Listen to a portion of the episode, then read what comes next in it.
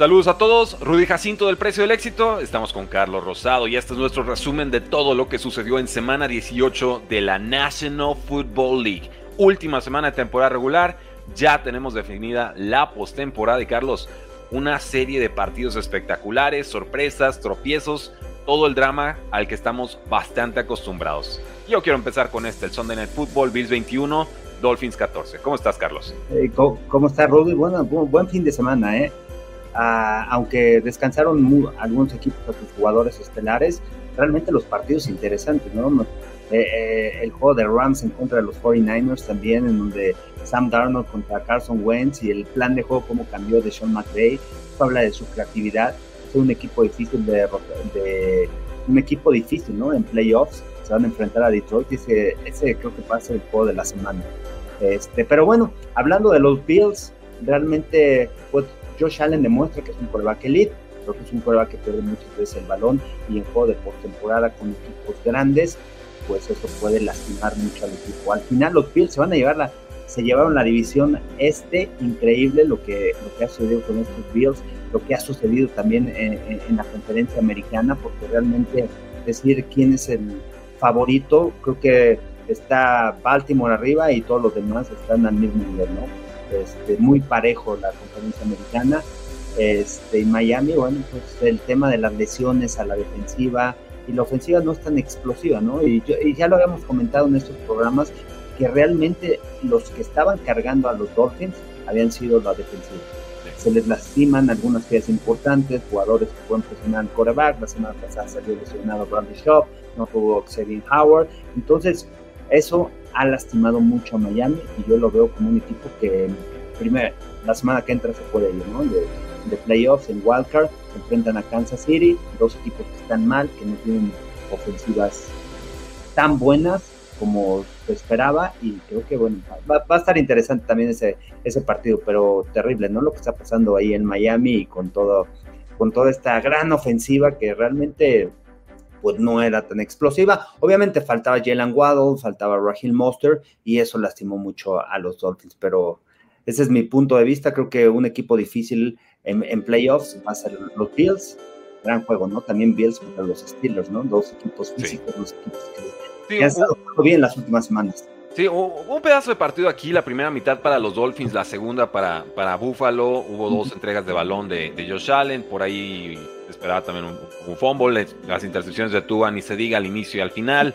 Eh, y se rompe el partido por un regreso en equipos especiales. Creo que ahí, a partir de ese punto, Dolphins ya no se pudo recomponer y el, ímpetu anímico fue totalmente de Buffalo.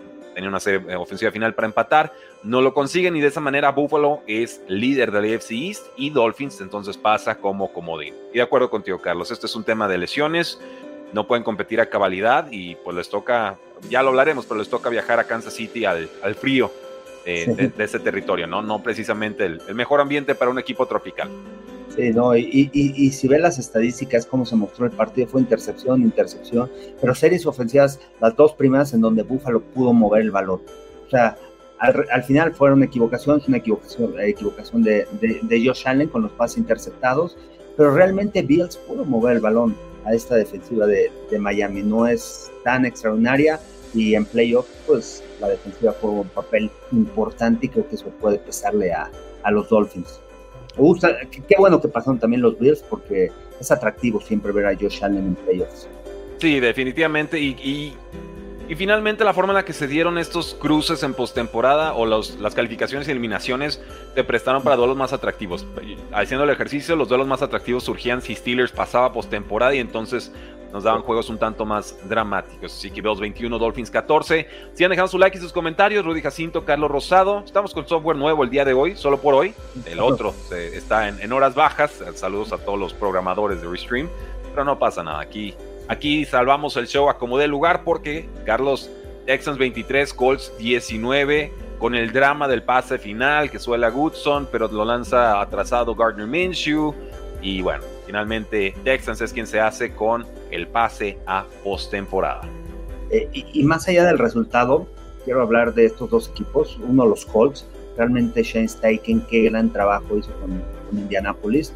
Esa última serie ofensiva realmente te habla de la capacidad que tiene Shane Steichen, ¿no? De manejar un partido. ¿A quién le das el balón? Tu mejor hombre.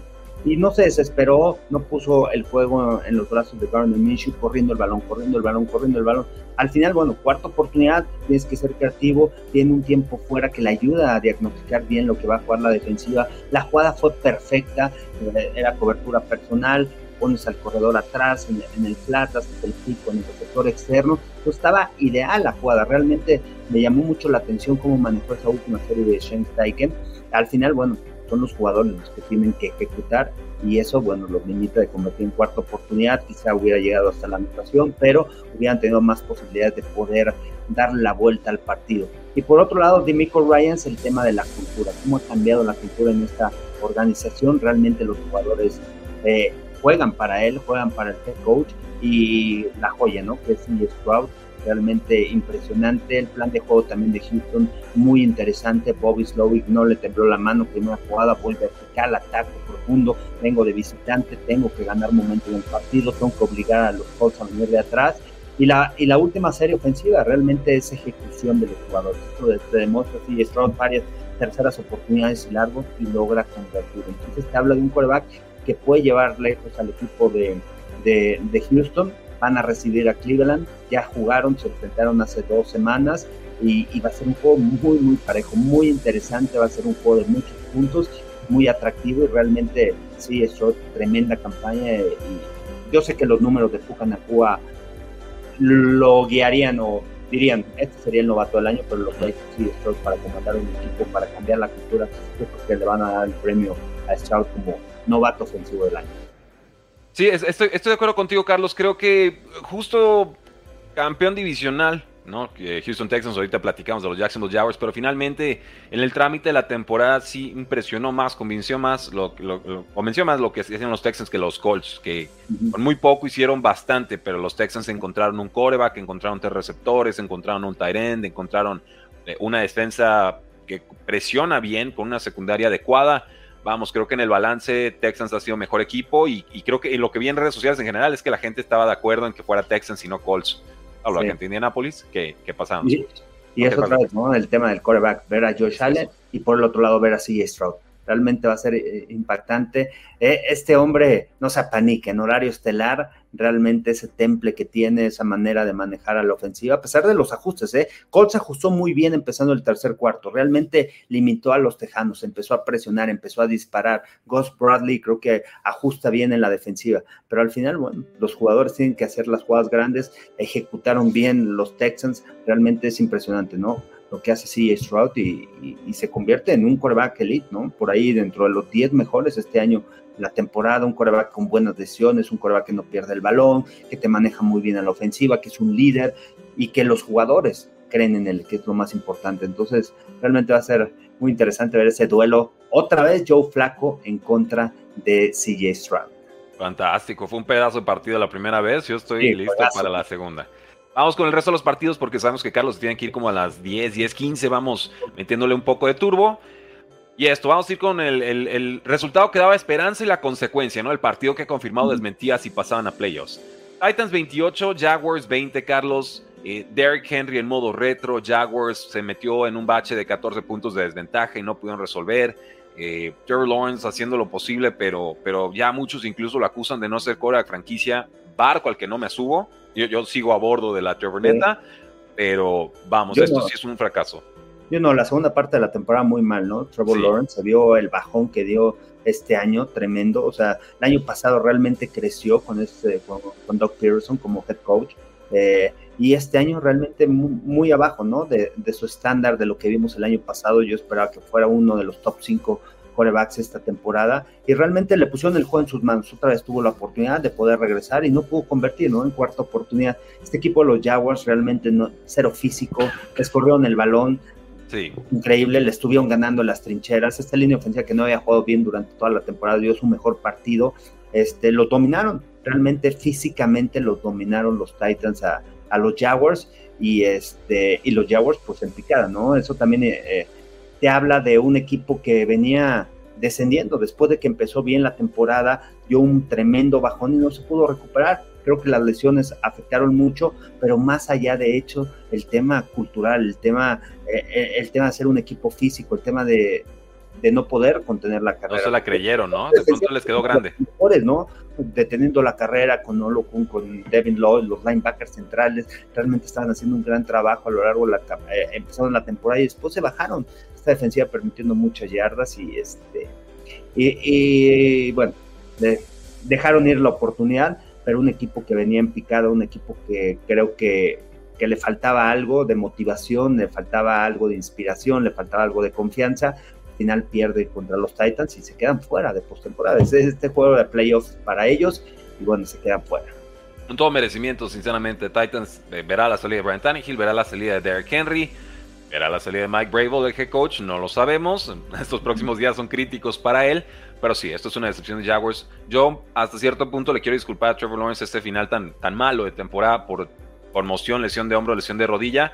Pero vamos, si estás en el campo se espera que produzcas, ¿no? Simplemente tengo duda de hasta qué punto es lesión y hasta qué punto es que en, realidad no pudo dar ese, ese paso hacia adelante. y, tiene gran fortaleza mental, ¿no? Porque estuvo muy tocado el tobillo, como parecía que se iba a perder dos semanas y a la siguiente semana ya estaba en el terreno de juego, ¿no? Muy tocado, eh, físicamente muy fuerte, mental, toughness, mucho toughness el que tiene, este, pero realmente yo creo que sí bajó su nivel, ¿no? vale, sí, contra el año pasado sí, sí decepciona.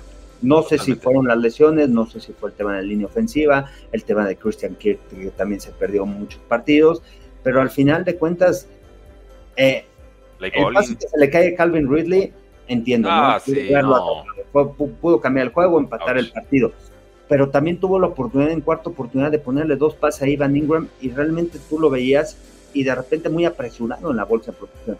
No había gente que le llegara y apresurado y malos pases, mal plantado. Entonces también eso habla de la falta de confianza quizá que le tenía a su línea ofensiva.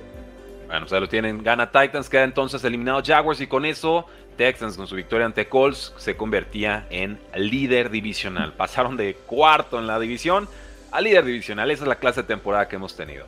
Y así llegaban los Saints, 48 Falcons 17, paliza en toda regla sin Alvin Camara el berrinche al final de que por qué los jugadores, este, era formación de la victoria y se fueron por el touchdown para darle una anotación a Jamal Williams, jugador querido que no había anotado esta temporada. Dice James Winston, la decisión fue de los jugadores, eh, la culpa es con nosotros, la línea ofensiva también dice si van a voltear a ver a alguien somos nosotros, quisimos hacerlo por él, no fue una señal de falta de respeto hacia los Falcons, simplemente queríamos que nuestro jugador se fuera con una anotación.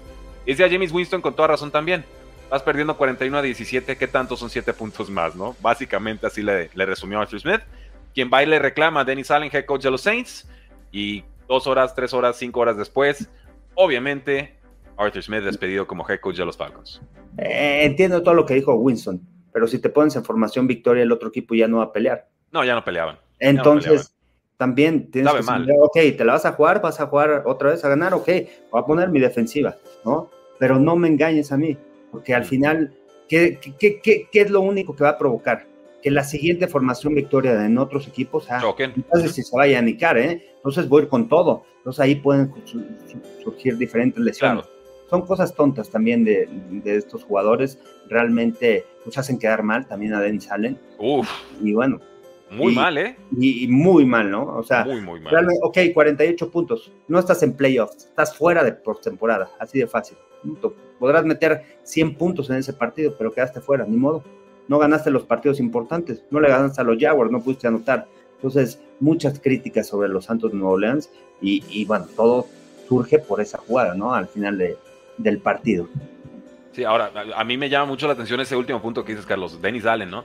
Porque sale en rueda de prensa y lo primero que dices, me disculpo ante Arthur Smith. Que, se entiende porque finalmente formación de la victoria, como dices, regla no escrita de que nadie choca con nadie. Claro. ahí básicamente nos revela que los jugadores no lo siguen o no lo obedecen, no lo respetan, si no, no se atreve a decir eso. ¿No? O, está mal mi lectura de. Sí, claro, claro. Al final el liderazgo y lo que te dice el coach lo tienes que ejecutar en el campo. Y se quiso disculpar, pero creo que más bien se, se él mismo se puso el, pie ahí a tropezarse porque pues nos reveló cómo están las cosas realmente en ese vestidor. Ni modo. Mm. Y entonces Saints ganando tenía la esperanza de que Bucaneros perdiera contra Panteras para ganar la NFC South, cosa que no sucede gracias a, cierto safety de los Bucaneros, pero ah, cómo sufrió Bucaneros en este juego, ¿eh? Nueve, Bucaneros 9, Panthers 0. No, y además esa jugada de DJ Shark, ¿no? Ay, la que sí, se extiende el balón, no extiendas el balón, con balón suelto, touchback. Hay turbo. Eh, el partido, ¿no? Y los bucaneros, hace tres semanas cuando los vi contra los Jaguars, dije, este equipo tiene futuro, es un equipo que puede llegar lejos, que es peligroso, que va a ser peligroso en postemporada. Realmente pueden ganar el partido porque Filadelfia está jugando muy mal, ¿no? Pero realmente yo esperaba más de Bucaneros, ¿no? Al final de la temporada, perdieron la semana pasada, esta semana apenas le ganan a las Panteras. No sé qué pensar de, Tampa Bay, ¿no? En, en postemporada, la ventaja es que van a recibir en casa con un mal récord que tuvieron, pero con la fortuna de que al final ganaron el último encuentro, 9 por 0. Al final es un triunfo que les da eh, el liderato del sur de la nacional y este no sé, creo, que Bucaneros puede dar la sorpresa, ¿eh? puede ganar en casa. Me veo muy tentados a tomarlos contra ellos. Por cómo está jugando Filadelfia. Totalmente, totalmente. Ahorita llegamos a eso, Carlos. Y así llegamos con Seahawks 21, Cardinals 20. Aquí Seahawks se jugaba la vida y necesitaba eh, combinación de resultados. Necesitaba que Packers perdiera contra los Osos de Chicago. Finalmente Seahawks consigue, pero Cardinals les puso el susto de su vida. Sí, al final creo que anotaron, se, la jugaron, ¿no? Para llevarse el triunfo. Fueron por dos puntos para ganar el 21-20. Este, ¿y qué te parece el cierre de, de, Cardenales, no? Al final de la temporada. Creo que aquí hablando de head coaches y por qué criticamos a head coaches, aquí hay que darle mérito a Jonathan Gannon.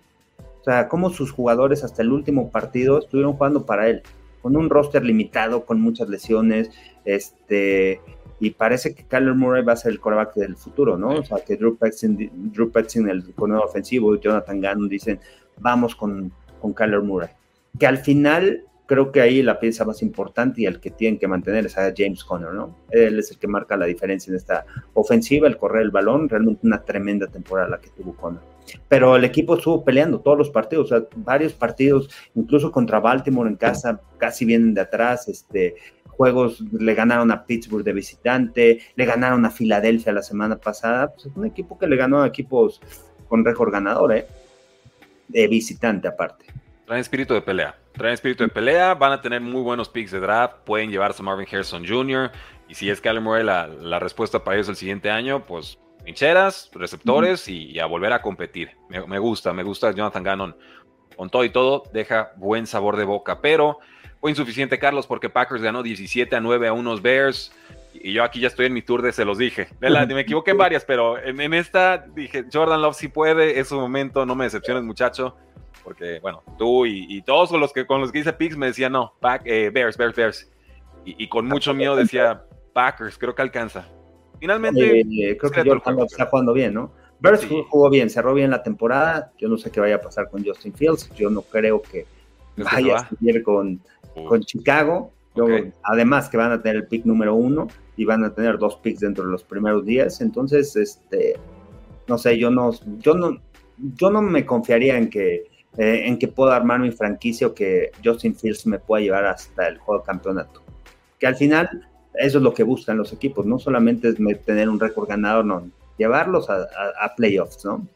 Ese, es, tu, es para tú como coach y jugador, es un factor clave, ¿no? Y, te va a llevar al Super Bowl. Además, el tema de los dineros, porque el año que entra, ok, se quedan con Justin Fields, vamos a armar el equipo alrededor de Justin Fields. ¿Cuánto me va a costar Justin Fields?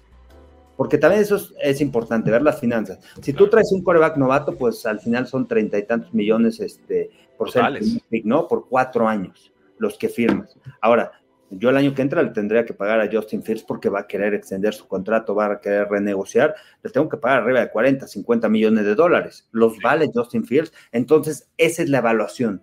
No tanto que si, ok, Justin Fields, su buena temporada y todo, pero merece ganarle, pagarle ese dinero, Vean a Daniel Jones, vean lo que está sufriendo el equipo de los Giants. Los Giants este, están sufriendo porque le pagaron a un buen jugador como si fuera un jugador extraordinario.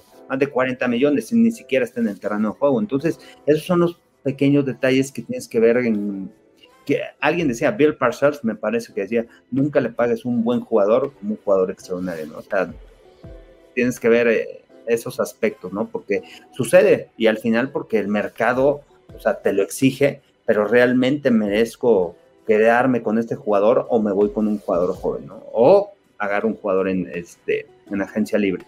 Sí, para mí esta es la incertidumbre más grande de todo el draft porque los Bears controlan el off-season realmente. El, controlan el mercado de mariscales de campo, controlan el draft con sus dos picks eh, altísimos, incluyendo el primero global.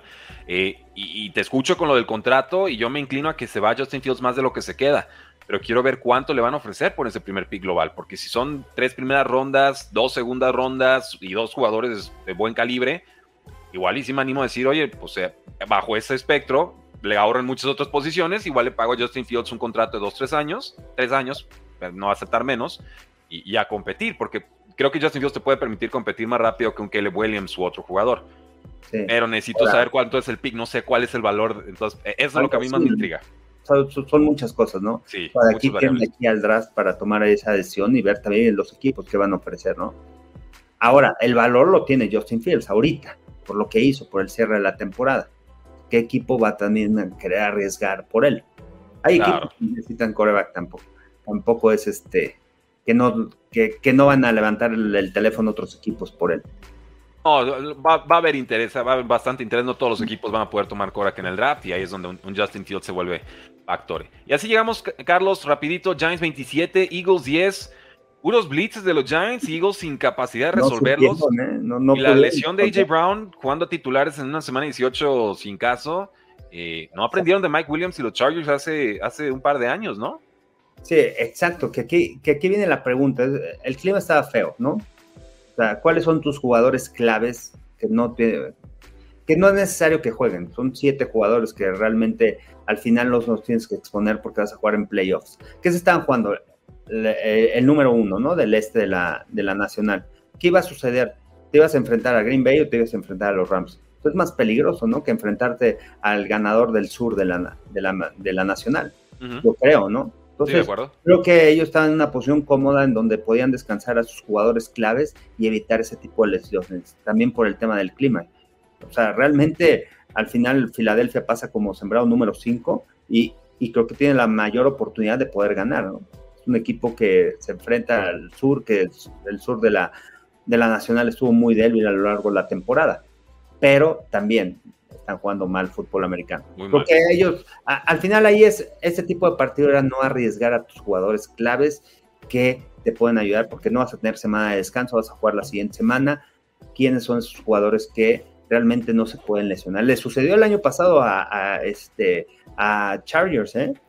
El Chargers. Williams, les costó un jugador clave a la ofensiva, un jugador que te estiró el campo, un jugador que no estuvo en el juego contra, contra, contra Jaguars. Y al final, bueno, los Chargers perdieron ese juego como No quiero decir que esa sea la razón, pero parte. No, tuvo mucho que ver tuvo mucho que ver por la manera de cómo podían atacar. Y además se fueron arriba en el marcador. Ese partido. Iban arriba veintitantos y, y, le remontan. Yo creo que Mike Williams sí te ayudaban a anotar un touchdown más. No, totalmente, Carlos. Para mí es el juego de advertencia. Yo prefiero descansar a forzar.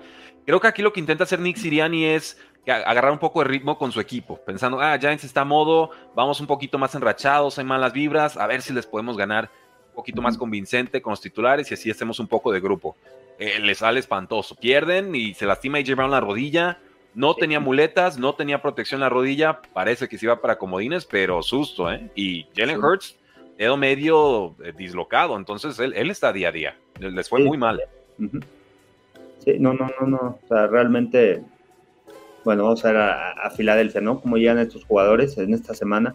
La ventaja es que van a tener un día extra, ¿no? Porque juegan el lunes.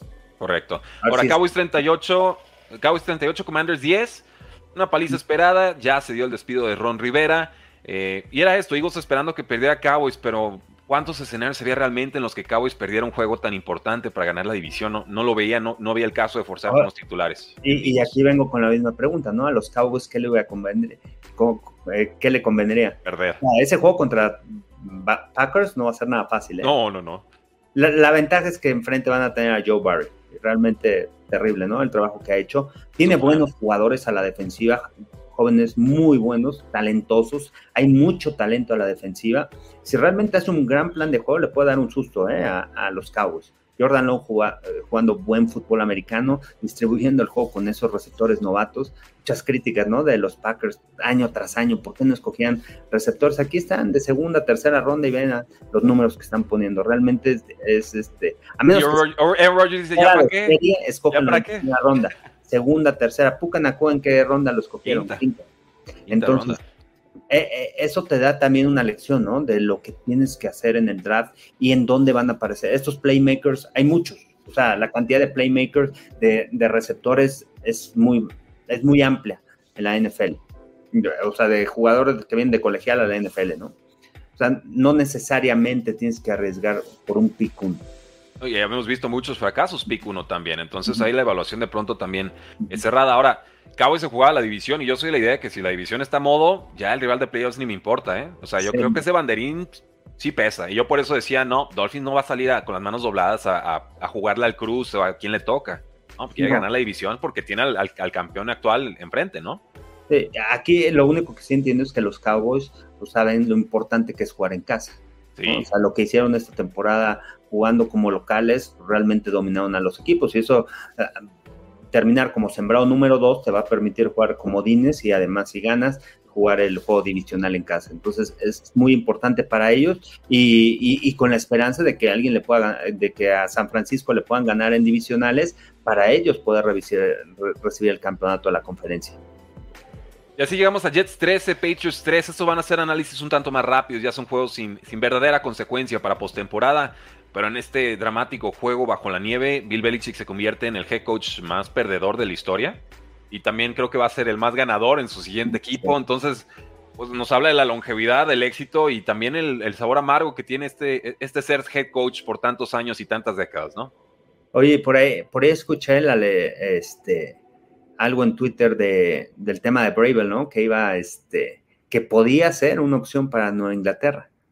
Sería bienvenido. Eh, es, conoce a los Patriotas, no es una línea continuista de Belichick, se ha convertido en su propio head coach, pero hay muy tanto problema ofensivo en Patriotas y ha habido tantos síntomas de mala ofensiva en Titans, incapacidad de remediarlo que no sé si Bravel sea la solución. ¿eh? De hecho, tendría que llegar muy bien asesorado con un coordinador ofensivo, pero si esos son buenos, al año los pierdes. yo, prefiero coordinador ofensivo. Sí, y, ¿crees ofensivo? La defensa ha hecho un buen trabajo. Bravel es un gran coach que maneja el equipo, no solamente es mente defensiva. ¿Y, qué te da Bravel? Te da ese, ese liderazgo y ese equipo que pueda ser físico, la ofensiva y la defensiva. Que es quizá lo que le faltó a Nueva Inglaterra este año, ¿no? Tiene ascendencia, o sea, es que exjugador. La defensiva no, le fue tan mal, o sea, jugaron decente, no, Para el récord que tuvieron, pero el tema ofensivo fue terrible. Y de aquí, bueno, todo va a partir, quién va a ser el coreback, a quién van a escoger, van a escoger primera ronda, esa primera ronda lo van a poder desarrollar, qué tipo de coreback vas a necesitar, porque realmente sale Jaden Daniels, el ganador del Heisman, con habilidades extraordinarias, es elite, puede correr el balón, pero tienes que adaptar tu esquema ofensivo a las cualidades del Sale Penix, que es otro coreback que tiene un tremendo brazo, ¿no? O sea, lo van a ver hoy en el campeonato nacional. Este, Bo Nix, realmente la experiencia que tiene me llama mucho la atención. Es un jugador también que es atlético, que puede extender jugadas, que puede hacer jugadas con sus piernas, pero también es un jugador inteligente y que lleva muchos años jugando en el colegial. La experiencia, creo que de Bo Penix, digo de Bo Nix, es lo que vale de, ¿no? de Oregon, porque él fue transfer, estuvo en, en Auburn y después eh, eh, en Oregon, pero ha sido titular varios años, ¿no? O sea, tiene esa experiencia, tiene al final esos, esos, este, esos años jugando fútbol americano. May, pues es un joven, ¿no? También May tampoco tiene tanta experiencia, pero tiene unas grandes, grandes cualidades físicas vas a adaptar en cuánto tiempo va a estar listo, va a estar listo para el primer partido, porque no Inglaterra necesita un coreback que esté listo para la semana 1. ¿eh? Sí, el tema es que, por estarle ganando a Steelers, por estar de valiente, ganándole a Broncos de forma dramática, ahora tiene el pick número 3. Y Caleb Williams de UNC y Drake May de, UNC eh, pues, pintan para 1 y 2. Y eso es lo que yo como aficionado patriota, que no tiene que ver con esto, pero como aficionado patriota estaba lamentando. Entonces van a tener que poner creativos. Y a Belichick, pues ya está más fuera que dentro. Todos los reportes aseguran que se va. Veremos. No creo que se vaya en lunes negro por respeto a su carrera, pero ya parece que la era de Bill Belichick acaba con, con sabor amargo, como suele suceder con estos head coaches tan, tan, tan longevos. Rams 21, 49ers 20, Carlos, súper rápido, esto ya es rapid fire. ese, bueno, me tocó transmitirlo también. Este, el, plan de juego de Sean McVay, tremendo, ¿no? Lo que hace, fueron 15 acarreos, 16 acarreos de Carson Wentz en el partido. ¿Cuándo te ibas a esperar, no? Que iba a salir con ese plan de juego para atacar esta defensa. sobreviva eso. series ofensivas muy largas de los dos equipos y bueno, al final, este, pues vinieron de atrás, los Rams lograron anotarse, la jugaron por dos y este, y, convirtieron 49ers, ojo, Jake Moody, foco rojo, falló un gol de campo y falló un punto extra. En postemporada no te puedes permitir que tu pateador esté fallando. Vamos a ver si no le afecta el novato ya en playoffs, este, en este tipo de situaciones, ¿no? Oye, y, hablando de eso, Carlos, Brandon Aubrey. Contra los Browns fue por culpa de Moody. De Moody hecho. el gol de campo. Eh, eh, Brandon Aubrey también le bloquean una patada a los Commanders, luego falla otra. El mismo tema, ¿te preocupa un poco entrando a playoffs? Yo dije que no porque ha sido muy bueno, pero la presión es distinta. Eh, es diferente, ya postemporada es diferente, la presión y todo. Creo que Aubrey, este, jugando en casa, yo lo veo mucho más seguro, ¿no? de acuerdo. Y, y Muri no se me hace mal pateador, ¿no? Bueno, se ha seleccionado en el draft, un pateador que no falló en Michigan, que fue clave, este, pero, pero hay dos, tres focos rojos, ¿no? Y, y, lo vimos en el juego contra los Browns y ahora lo, vamos a, lo volvemos a ver contra los Rams. Este, era un juego que tampoco implicaba muchas cosas para los 49ers, pero al final es concentración y cada vez que estés en el campo tienes que ejecutar. Raiders 27, Broncos 14. Easton Bueno, aquí no, aquí fue Jared Stedham contra Aiden O'Connell. Eh, eh, no, hay mucho que ver aquí, salvo lo de Antonio Pierce, si se queda o no. Y los jugadores dicen, por favor, que se quede. Max Crosby grita que está harto de cambios de coach, que quiere estabilidad y jugar playoffs de una vez por todas, que lleva uno en los últimos cinco años. Sí, y, y también que podemos eh, leer de los Raiders. Bueno, el tema cultural, ¿no? ¿Cómo lo ha cambiado? Ojalá se quede Antonio Pierce en el equipo por, ese tema cultural, ¿no? Lo merece. Pero sí necesita un buen coordinador ofensivo y quizá el cambio del coordinador defensivo eh, de Patrick Graham y, este y aquí también lo que puedo leer toda la gente que critica que por qué los corredores que no se les tiene que pagar más aquí está el caso de Zeus White no otra vez las últimas semanas apareció o sea son jugadores que pues realmente sí están perdiendo valor en el mercado pero realmente puedes encontrarlo a la vuelta de la esquina. Con por la abundancia de talento, Carlos. Es que hay muchísimo. Tú dijiste receptores, hay más corredores todavía. Agarras uno en la calle y te da 100 yardas ese día. ¿Y, cuál, es la cuál es la desventaja que tienen los corredores? Que nada más hay uno, ¿no? En el terreno de juego. Dos cargan los equipos, hasta tres máximo, pero el tercero ya es equipo especiales. Los receptores puedes cargar hasta cinco. Correcto. Correcto, no, totalmente de acuerdo con ese análisis, Carlos. Y del lado de los Broncos, pues a ver qué pasa con Russell Wilson. No, no lo vemos en el equipo. Y por ahí decían Russell Wilson a los Steelers. Dije, eh, eh, peores rumores he escuchado. Ese, me intriga un poquito. Chiefs 13, Chargers 12. Cerradito. Blaine Gabbert, aquí no hay nada. Blaine, Gabbert contra Easton Stick. O sea, aquí lo bonito es que nadie se lastimó. Que fue lo importante. Muy bien, ahí dejamos ese análisis. Yo creo que este el análisis más rápido. Vamos a hablar de, ese juego, ¿no? Del regreso de Tariq Hill a, Kansas. Ah, bueno, es, es, bueno, vamos de, directo a, las, ya a la postemporada. Que, como están jugando los Dolphins ahorita, um, los Chiefs pueden ganar el juego, ¿eh? Casa en el lado. Y, con cierta comodidad, me atrevería a decir, veremos. El sábado a las 4.30, eh, hora del este. Estos, todos estos partidos va a ser en horario del este, así tengo el reporte. Browns número 5 va contra los Texans. Uf, qué juegazo, juegazo, partido, partidazo, este, lo que vamos a ver y este, interesante, ¿no? Ver así Stroud, ver a Flaco, ver a la defensiva de los Browns, la defensiva elite, este, realmente muy interesante ese partido. Sí, Browns no se el, caballito, el caballito negro de la, de la americana puede ser eh, Browns. Por ahí no decían los Bills, los Bills ahorita pasaron como sembrado número 2. Este, pero los Bills han ido también ascendiendo. Cuidado con Bills, pero ojo con los Browns, ¿eh? puede ser el caballito negro. y, de a domicilio. Sí. A cualquiera le va a tocar, ese, va, a ser, va a ser lindo. Dolphins número 6 contra Chiefs número 3. Este juego será el mismo sábado a la noche, sería a las 8 eh, pm hora del, del este. Y es eso, ¿no? Chiefs en casa, problemas ofensivos, pero su defensa ha funcionado versus mm. unos Dolphins lesionados, a ver cómo llegan sus, algunos titulares en horas bajas, vienen, de perder la división. Sería una hombrada meterse a Arrowhead Stadium y sacar este partido. Sí, claro. Y ahí va a depender mucho de lo que puedan hacer a la defensa, ¿no? O sea, cómo puedan contener a Mahomes, cómo lo puedan limitar, que no ha tenido jugadas explosivas. Este, y la ofensiva de Miami, pues tiene que generar jugadas grandes, ¿no?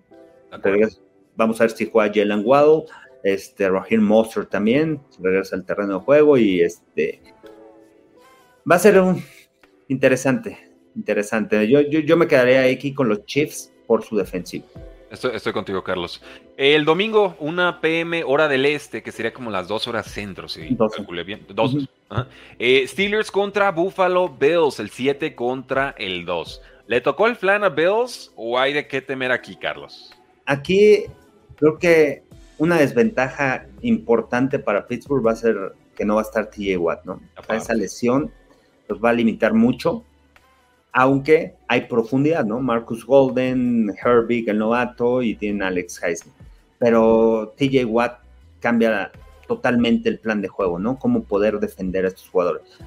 O sea, no quiero decir que, sean malos, Herbig, eh, eh, Golden, pero son jugadores en donde como coordinador ofensivo no te preocupas en hacer un scout para poder contener. Con TJ Watt, tu plan de juego ofensivo es, primero que nada, ¿dónde está TJ Watt? ¿Cómo lo voy a contener? Doble equipo, ¿cómo, cómo voy a mandar mis protecciones en la línea ofensiva. Cada jugada estoy pendiente a dónde está el número 90. Entonces, eso cambia mucho. Este, pero creo que los Steelers pueden dar la, dar la sorpresa, ¿no? Han corrido bien el balón, ha aparecido Najee Harris, ha aparecido también este eh, Jalen Warren. Este, no descartemos a los Steelers, ¿eh? han jugado buen fútbol americano y con Mason Rudolph será yo, me yo, me voy a quedar con los Bills por el tema del coreback, Josh Allen. Creo que al final Josh Allen lo demostró ayer, a pesar de las equivocaciones, los errores garrafales y otra vez queriendo arriesgar el balón, queriendo. o sea, viene el disparo, no estoy bien plantado y de repente mando el balón y pasa interceptado. Este, creo que este, a pesar de todos esos errores, creo que Josh Allen puede, puede ganar el partido, los Bills se lo pueden llevar y en casa. Y en el año del quarterback suplente que Mason Rudolph se plantara en Buffalo y los eliminara, sería hasta poético, ¿no? Yo creo que, que, el año se presta para eso, pero no va a ser mi predicción. El domingo a las 3.30 hora del centro, Packers número 7 contra Cowboys número 2.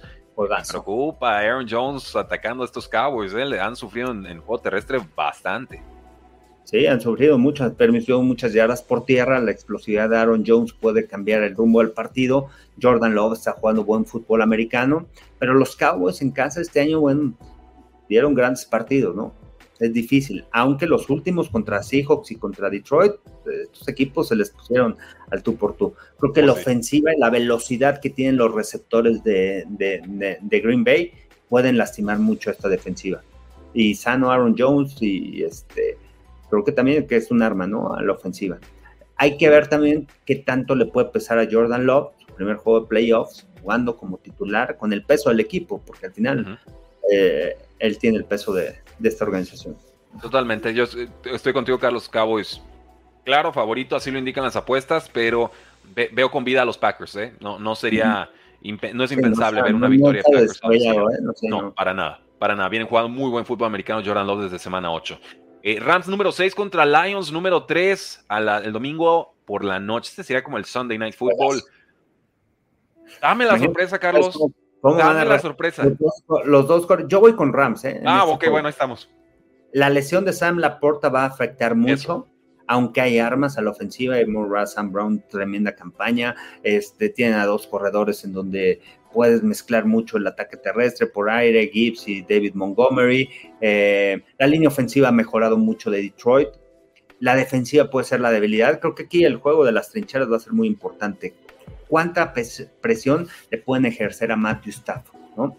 Realmente lo que ha hecho esta línea ofensiva de llamarse la atención, Sean McVay es un gran genio en la ofensiva, protección de pase para Stafford y Karen Williams puede ser la diferencia en este juego porque a esta defensiva de Detroit le puedes avanzar, le puedes mover el balón por tierra, eh, no es una defensiva tan sólida, este, mejoró al final de la temporada, pero es una defensiva que le puedes mover el balón. Me parece que puede ser un juego de 30, 27, 27, 24 por ahí, y yo me quedo, yo me quedo con los Rams. Y me quedo por, con Matthew Stafford regresando a Detroit. Obviamente Jared Goff se enfrenta también a su ex equipo y va a salir con todo, no me quisiste este Sean McVay y todo, voy a dar un partidazo. Detroit juega muy bien en casa también. Esa es la diferencia, pero me voy a quedar con la experiencia de Sean McVay ganándole este duelo a Dan Campbell.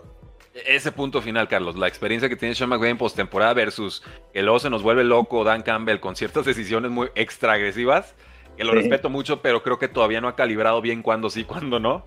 e, eso hace que me vaya con los Rams en un juego muy apretado de altas, sin duda. Y el lunes por la noche, McVay, sabe cómo atacar a Jared, a Jared Goff. Oh, el ataque terrestre, olvida hacer drop back, drop back a Jared Goff. Empieza a hacerles presiones, presionan con cinco, por lo regular es una defensiva 3-4 que utilizan a los dos linebackers exteriores en la línea y presionan con cinco hombres. Entonces, esto, ¿qué te provoca en la línea ofensiva? Tener uno contra uno evitar los dobles equipos a Aaron Donald. Aaron Donald puede ser clave ahí en el centro del campo, presionando a Jared Goff. ya lo conoce, ¿cuánto ahí, Por ahí pueden venir las presiones, pueden venir las equivocaciones. Recuerden qué sucedió en el, en el juego de acción de gracias, ¿no? Cuando Green Bay le gana a Detroit, cuántos intercambios de balón provoca la defensiva, ¿no? Ganaron en las trincheras, Rashan Gary fue parte importante para presionar a Jared Goff y al final provocaron esas equivocaciones del coreback.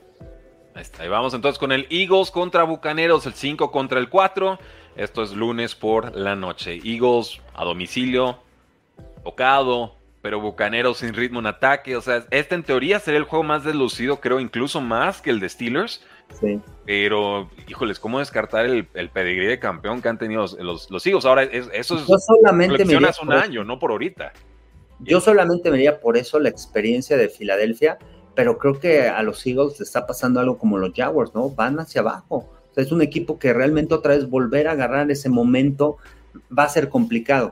Por eso creo que los bucaneros en casa se pueden llevar un triunfo, este, no sé. Yo nada más me voy con Eagles por el tema de la experiencia, pero no estoy tan convencido de que puedan ganar, ¿eh? No, no, no, no, no. Y están lastimados los dos corebacks. Baker Mayfield tocado, salió un ratito del partido. Está tocado y todo, pero al final los dos van a jugar, ¿no? Al final eh, ese tipo de partidos has tocado al final es darlo todo.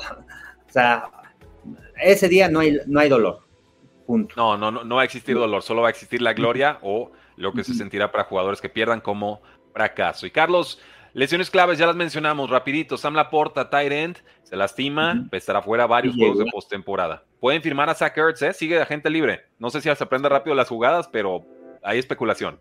Sí ahí puede ser, ¿no? Este, bueno, pero tienen otros dos Tyrants, ¿no? Tiene a, Bro, a Wright y, a Daniels, ¿no? También que han jugado en la temporada. De rol. AJ Brown, lesión de rodilla. Creo que la lesión más importante es la de TJ Watt. TJ Watt ah, es alguien que te cambia el juego alguien que te y que te puede cambiar el resultado, ¿no? No solamente por la presión del coreback, ¿no? O sea, es alguien que estás preocupado, como coreback atrás, esperando el balón, estás preocupado por el número 90, en dónde lo van a colocar, cómo va a presionar, van a hacer este maniobras, va a presionar por fuera, mm, voy a utilizar a mi corredor para darle protección, este te detiene detrás de la línea de golpeo en el ataque terrestre, te provoca balones perdidos, es uno de los mejores provocando balones sueltos. O sea, es alguien que te cambia el juego. Realmente creo que es la baja más importante en, este, en esta semana de comodines. Eh, Stephon Gilmore también tiene una lesión de hombro, pero parece que sí jugaría contra los Packers. Eh, Carlos, sé que te tienes que retirar. ¿Cómo te encontramos en redes sociales? Arroba Carlos Rosado en TikTok, Twitter, Instagram, Carlos Rosado 15 en Facebook y Carlos Rosado Sports en el canal de YouTube y bueno, las transmisiones de Fox Sports. Por ahí preguntaban qué partidos vamos a tener. Este, se los voy a compartir en mis redes sociales, todavía no nos avisan, pero es posible que el sábado tendremos, tendremos un juego. Quizá podamos tener el de Cleveland contra Houston y el domingo seguramente el de las 12 y el de las 3, el de Pittsburgh contra eh, el de Pittsburgh contra Bills y el de las 3 el de Green Bay contra Cowboys. Buenísimo, pues ahí lo tienen, damas y caballeros, Carlos Rosado de Fox Sports MX, una fantástica colaboración que hemos tenido a lo largo de esta temporada y que ahora llega al momento decisivo a los playoffs. Así que qué honor, Carlos, qué gusto.